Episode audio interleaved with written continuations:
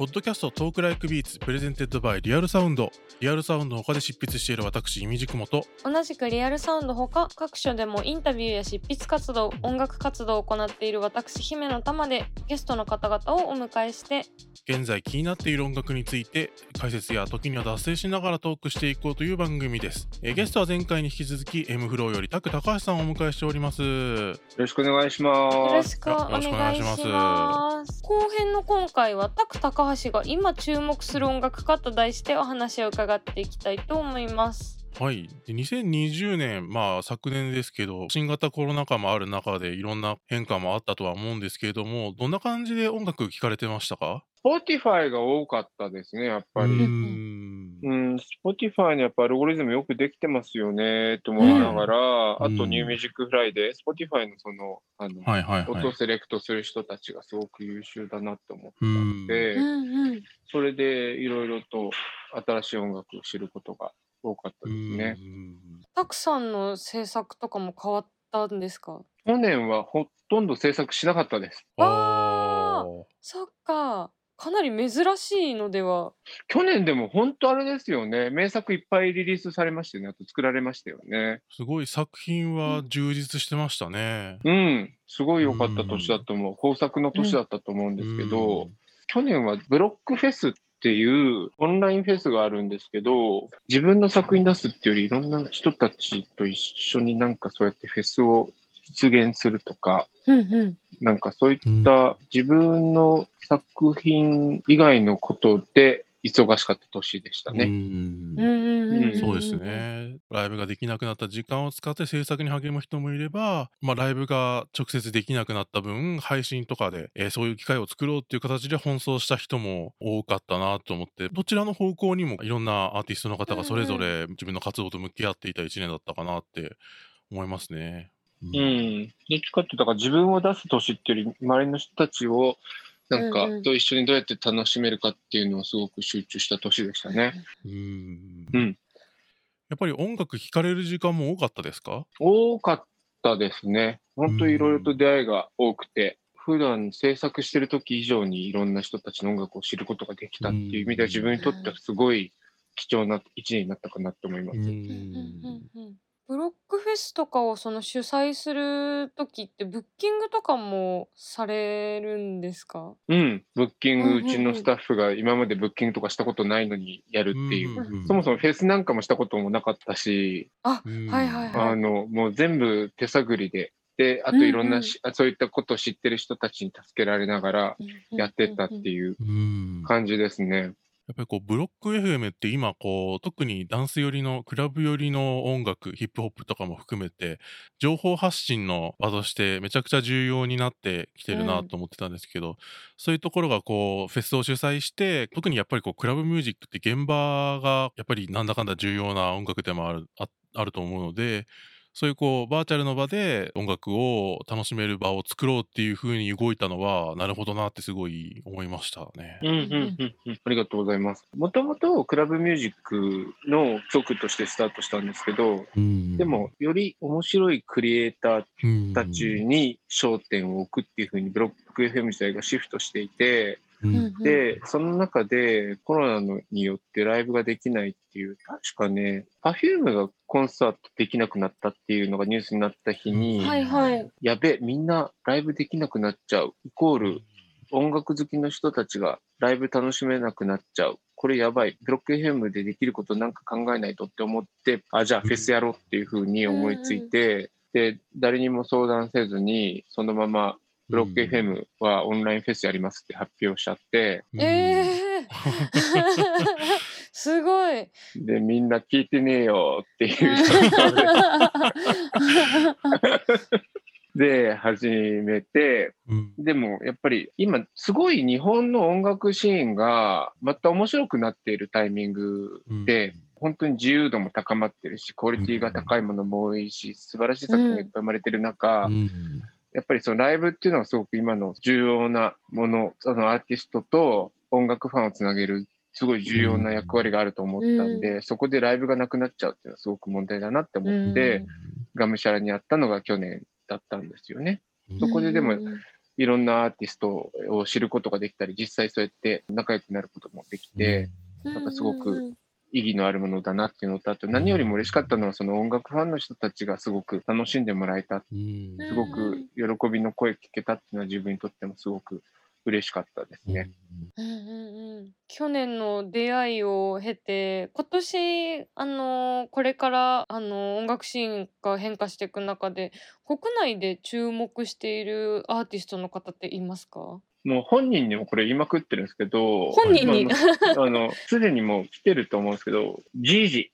ジージイージうん。ジージスーパー売れっ子プロデューサーになると僕は去年から言ってるんですけど、あプロデューサーさんはいはい、うん。スペルを教えてもらってもいいですか？GEG。?GEG。変態紳士クラブです。変態紳士クラブうん。変態紳士クラブっていうあのヒップホップグループがいるんですはい。けど、はいはいはいはいビガーマンと、あとウィリー・ウォンカと、はい。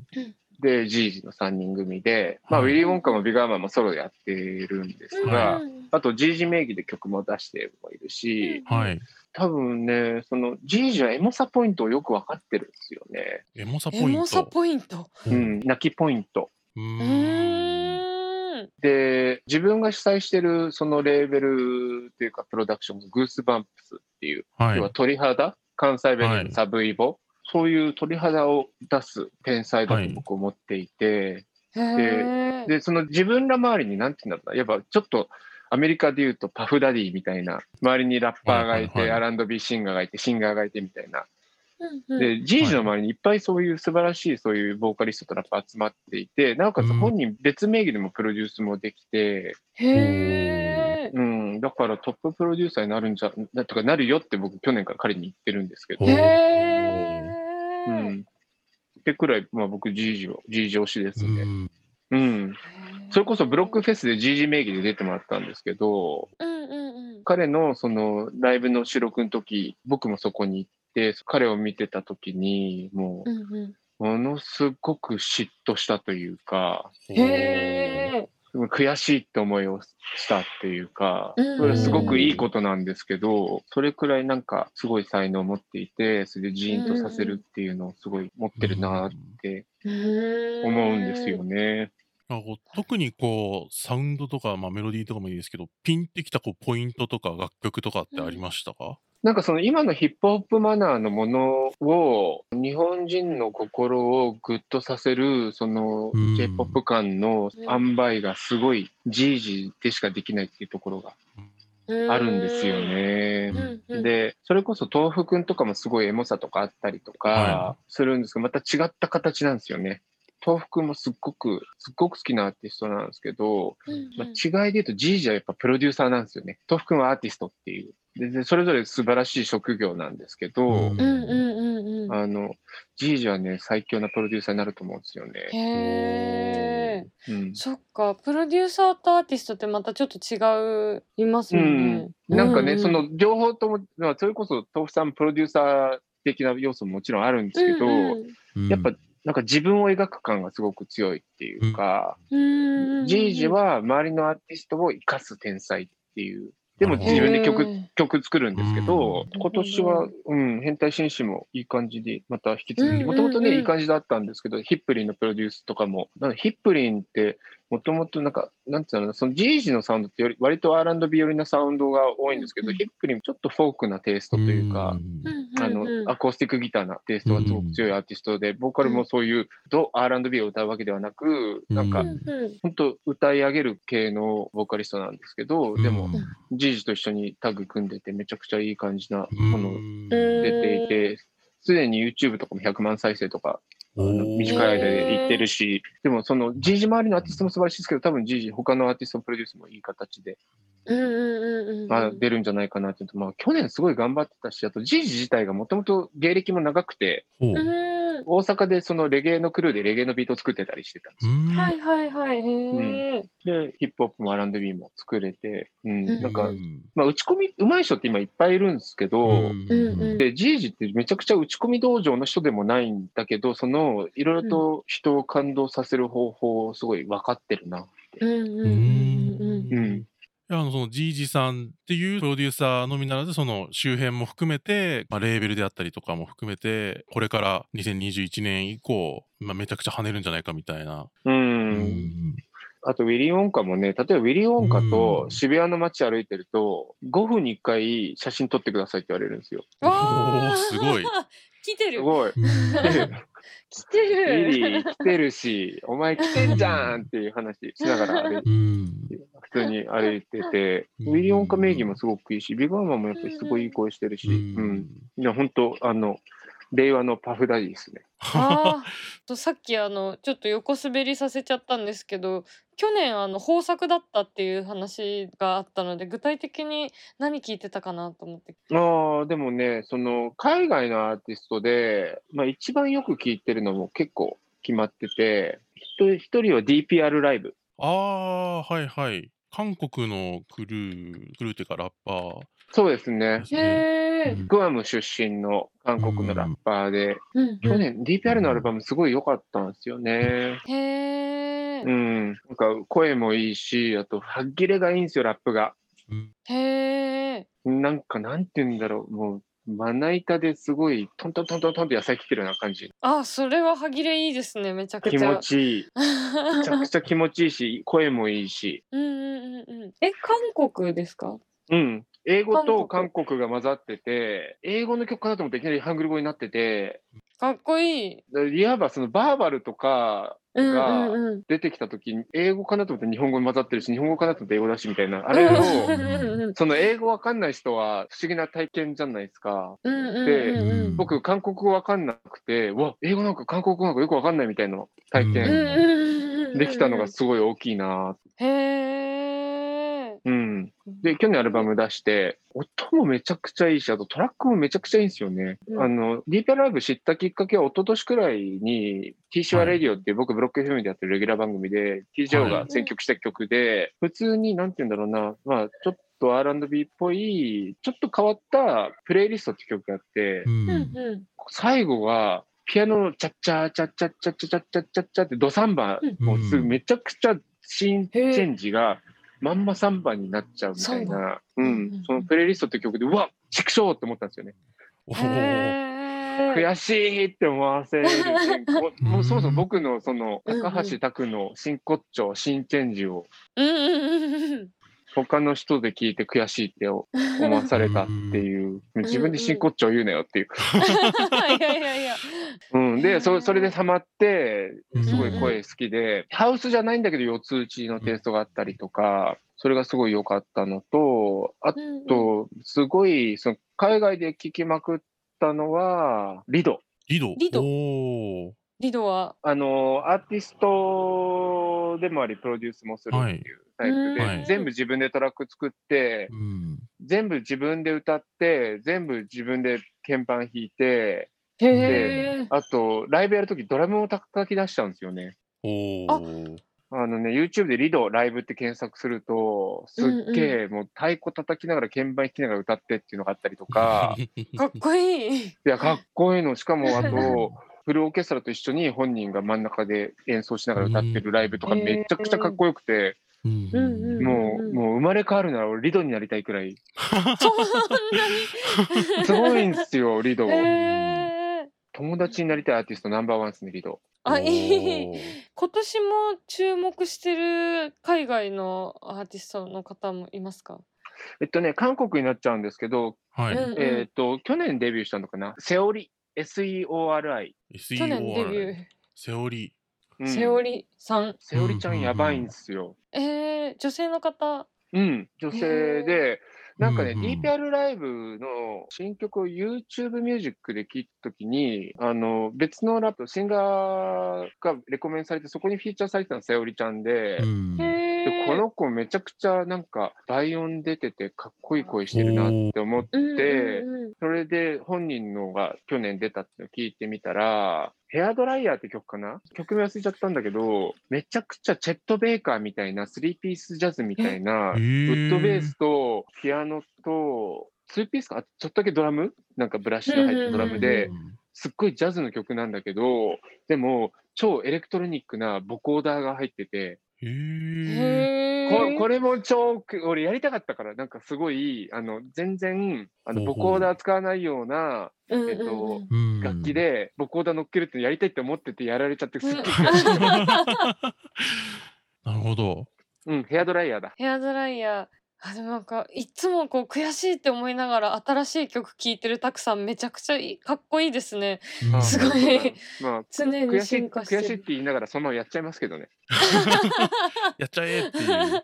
うん。うん、結構韓国のそのラッパーだったりシンガーを DPR ライブはじめアンテナに引っかかる感じですか？うん好きですね。やっぱり歌唱力もあるし、あと、その表現力もすごいいいし、あとトラック作る連中がめちゃくちゃうまいんですようね。うーん。うん、それこそ15年前とかありえなかったことなんだけど、日本が一番だったんですよ、そういったサウンド最先端なの、アジアの中で。うんうんうんうんうん、いつの間にか韓国がすげえ強くなってるなっていう、その K-POP だけじゃなくて、そういったなんかオルタナティブもめちゃくちゃ強いなっていう。そうですね。K-POP がやっぱり、まず、あの、話に上がっちゃいますけど、インディーだったりとか、R&B、ヒップホップもものすごくクオリティ高いですよね。うん、高いですね。んで、なんか、いい感じで英語と韓国語混ざってて、かっこいいんだよな。前編の時はあのピチカート5とか大笹とかあの昔から影響を受けてる方のお話が出てましたけど、うん。最近の聴いてる音楽にもご自身の音楽活動で影響を受けてる部分ってありますか？僕多分、村正リードはすごい影響を受けてるなって。でリードはね、ほんと打ち込みもすっごいいいし、シンセの音色の選び方とかもすっごい、めちゃくちゃセンスいいんですよ、 Lido。で、村正はどっちかっていうと、ブレイクビーツの打ち方がめちゃくちゃ好きで、で M フローの今日ってアルバムの1曲目の ET だ。 Emotional Trap って曲あるんですけど、はいあれめちゃくちゃその途中でビートのスピードが変わって真ん中ブレイクビーツなんですけど、そのブレイクビーツの構築は結構村正参考してるかな。うんで、リードは、もう本当もうリード愛が強くて最近。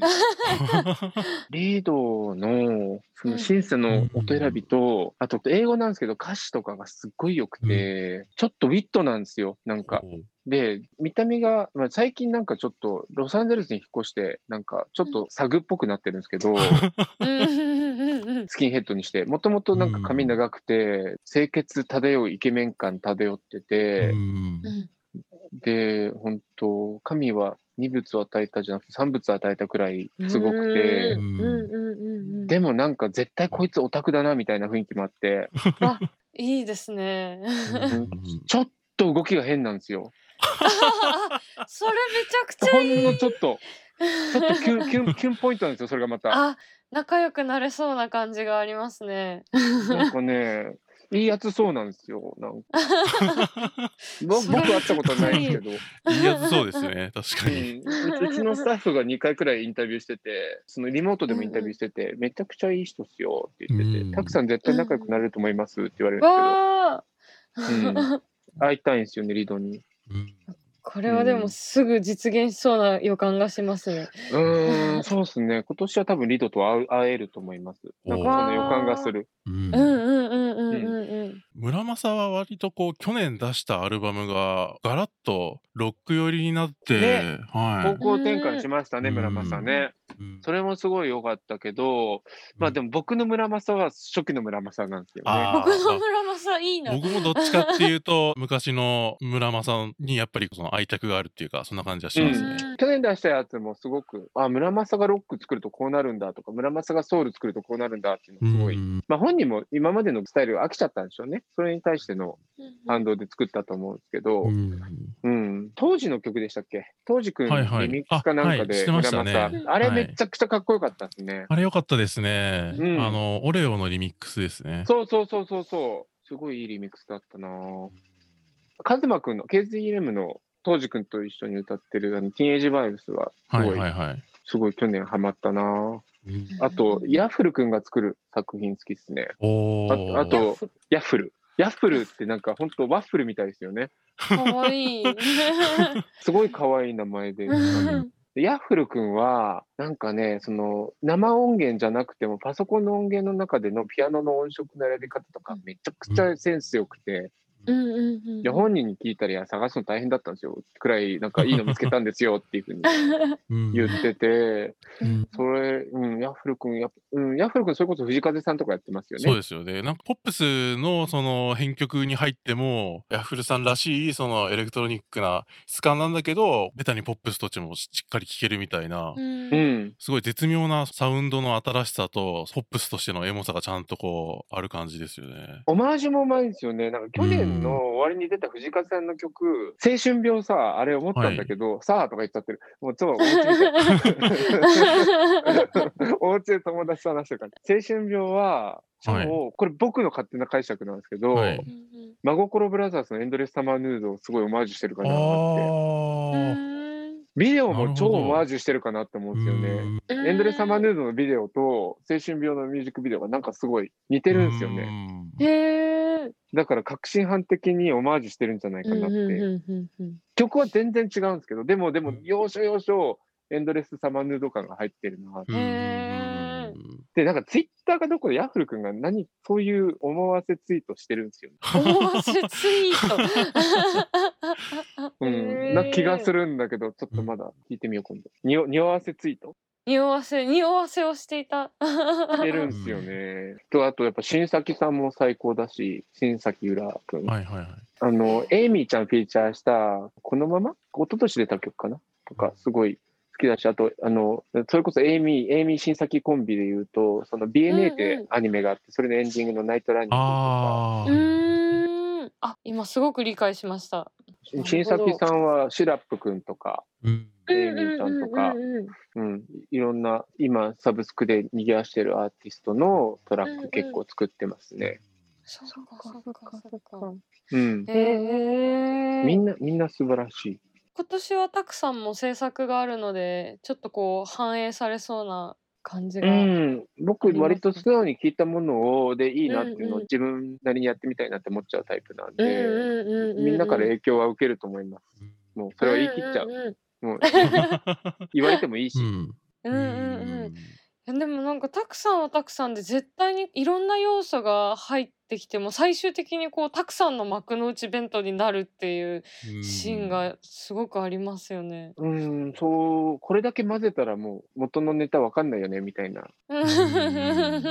あると思うんで、でも、それこそ、もう友達と飲んでたり、ご飯とか食べたりしてるときに、その、この曲好きなんだよって言うと、本当に元ネタこれとこれとこれとこれなんだよってすぐ言っちゃうんですよ。割と 自分が好きだった音楽にインスパイアされて作ってるから、その話するのが好きで、でもみんなそれ聞くと嫌がるんですよね、なぜか。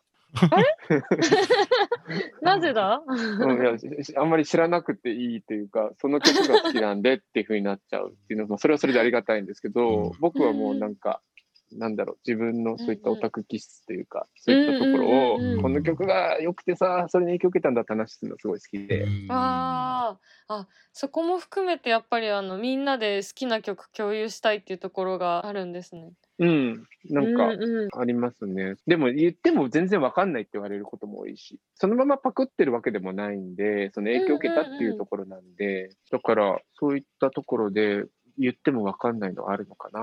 うんうんうんうんうんうんいやー新作も楽しみにしてます。すごい素敵な曲たくさん紹介していただいて。あありがありがとうございますとうございます。よかったらチェックしてください、ぜひ。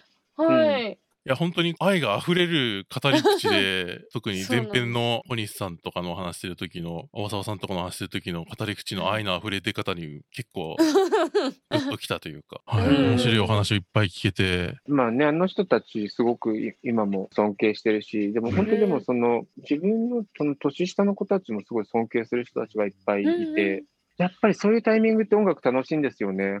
うんうんうんかんない。僕本当は引っ張ってなきゃいけないのかもしれないけど、みんなを。なんかでも、ずっと引っ張られていたいっていうか、それで一緒に参加したいっていう感覚なんですよね。だから、うん、それができてる時が逆に意地張っちゃって、いや、俺がちゃんと引っ張らなきゃいけないから、この年下の子たちよりもいろいろと見せていかなきゃいけないんだみたいになっちゃってる時って音楽楽しくない時で。ああ、そうか。はいはい。うん。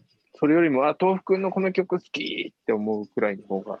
うんうんうんうんで、俺もなんか、なんか豆腐のこのやった感じ、俺もやってみたいなって思ってるくらいの方が、僕っぽいっていうか。うんうん、なるほど。いやいや、素敵なお話ありがとうございました。前中後編といろんな音楽のお話していただきましたが、たくさんいかがでしたか？いやー、なんかね、またぜひ、なんか誘ってもらいたいなっていう楽しい回でした。ぜひ次回も来てください。またぜひ、はい。あのこっちとして呼ばれないと出られないんで呼んでください。もう次回次次回とお願いします。ぜひぜひお願いします。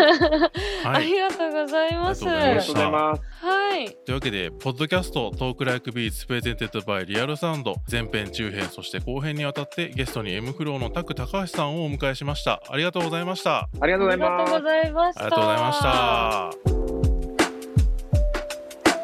Bye.